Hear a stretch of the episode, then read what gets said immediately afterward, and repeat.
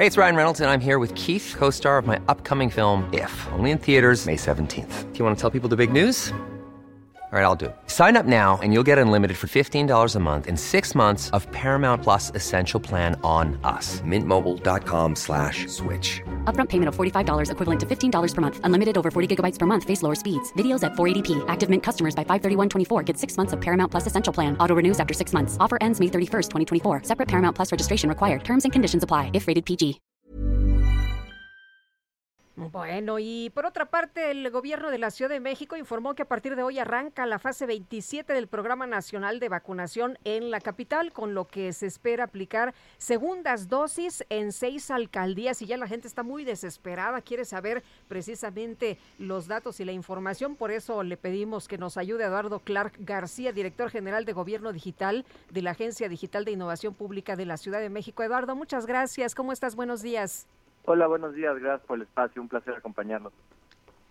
Bueno, eh, cuéntenos de esta nueva fase del Programa Nacional de Vacunación en la capital, qué es lo que, qué implica esta fase, cómo se va a aplicar y en dónde. Claro, arrancamos justo esta fase hace un poco más de una hora, es la fase 27 como mencionaban, y nuestro objetivo es vacunar cerca de 523 mil personas de aquí al sábado, que representan al último grupo de 40 a 49 años de edad que no ha recibido su esquema completo. Con esto el sábado ya todas las personas de 40 años y más de la ciudad que han decidido vacunarse estarán con su esquema completo. Son las alcaldías de Iztapalapa, Gustavo Madero, Azcapotzalco, Iztacalco, Venustiano Carranza y Benito Juárez. Tenemos 10 sedes distribuidas en estas alcaldías y ahí los esperamos con las reglas que ustedes ya conocen, con la letra de su apellido ubican el día y con la hora que pueden encontrar en su cita personalizada en vacunación.cdmx.gov.mx. Eduardo, ayer una persona nos preguntaba y estaba muy eh, conflictuada porque decía que a su hijo le habían puesto eh, una vacuna y que ahora en las segundas dosis le iban a aplicar otra. ¿Qué, qué pasa en esos casos? No, no conozco el caso particularmente, pero no es como no, este sí, yo me acuerdo muy bien del caso. Es una, una persona que se agotaron las vacunas a Sinovac. Las de Pfizer y le van a aplicar eh, a Sinovac.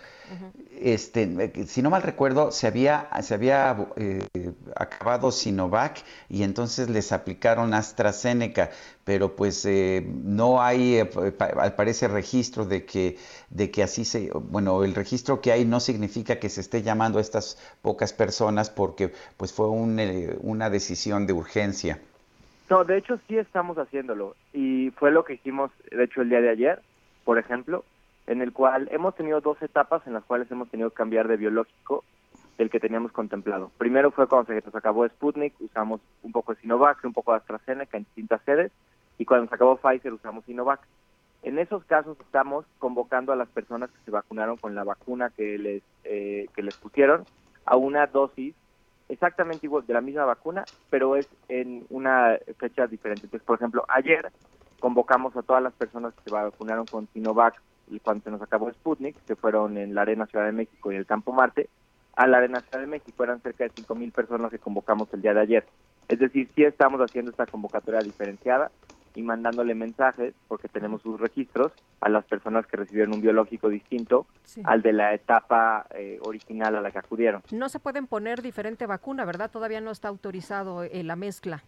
Es correcto, por ahora no tenemos ninguna autorización sanitaria de parte de la COFEPRIS que nos permita hacer alguna mezcla de vacuna. El siguiente caso que va a aplicar justamente es las personas que se vacunaron. Ustedes recordarán, hace tres semanas tuvimos bastante aglomeración de personas en Xochimilco se acabó la vacuna Pfizer que teníamos asignada, se aplicó el último día cerca de 20.000 dosis de Sinovac. Precisamente la próxima semana estaremos haciendo un operativo específico para las personas que se vacunaron con Sinovac, porque ya están cercanos a la fecha límite de esa vacuna en particular, cuando a la Pfizer todavía le quedan algunas semanas. Eh, Eduardo, para las personas que no saben bien cómo va a estar esto de, las vacunas, ¿de qué edad a qué edad y cómo localizan eh, el, centro en el que se van a vacunar y la alcaldía que corresponde? Claro, esta semana, como les comento, lo que estamos vacunando es solo personas de 40 años y más que se vacunaron con eh, segunda con primera dosis de AstraZeneca en estas seis alcaldías que les mencionaba. Pueden encontrar la sede de vacunación en vacunación.cdmx.gov.mx y acudir de acuerdo al calendario que ahí mismo les va a dar. Es decir, por ejemplo, yo que inicio con la letra C, si me hubiera vacunado en esa alcaldía me tocaba hoy lunes. Si mi apellido iniciara con la letra Z, me tocaría el sábado, que es el último día. Es como hemos venido aplicando las casi 10 millones de dosis que hemos eh, colocado aquí en la ciudad. Por otra parte, creo que una buena parte de la incertidumbre no viene necesariamente de este grupo, sino de los otros grupos que llevan ya un par de meses, casi 7, 8 semanas, que se vacunaron de 30 a 39 y algunos de 18 a 29, que les va a tocar todavía la vacuna en el futuro.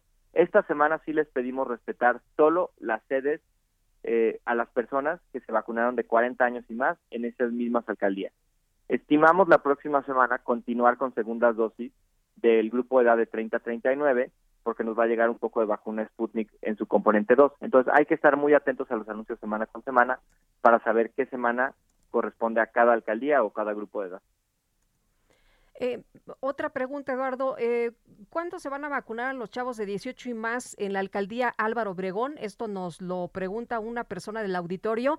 Y otras eh, eh, también llamadas que nos dicen que están preocupados porque no están aplicando las segundas dosis, que si tiene algo que ver por cuestiones políticas. Claro, en términos de la primera dosis, tenemos cinco alcaldías de 18 a 29 años que todavía no han tenido su oportunidad de vacunarse con primera dosis. Son Álvaro Obregón, incluida ahí, Coyoacán, Iztapalapa, Coajimalpa y Venustiano Carranza.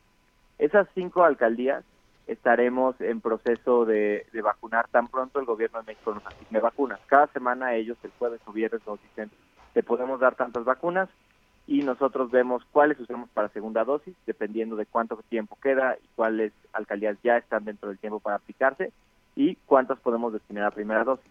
Desafortunadamente en las últimas cuatro semanas, salvo Xochimilco, no hemos tenido oportunidad de recibir vacunas suficientes para aplicar primeras dosis derivado de estar cumpliendo con las segundas dosis que los tiempos ya están eh, pues acercándose a sus límites. Esta semana adelantamos mucha segunda dosis y ya llegando a tu segunda pregunta es, las alcaldías que restan de vacunar segunda dosis, es decir, que ya se les aplicó la segunda dosis, son alcaldías, todas las alcaldías de 18, de 30 a 39 y 11 alcaldías de 18 a 29.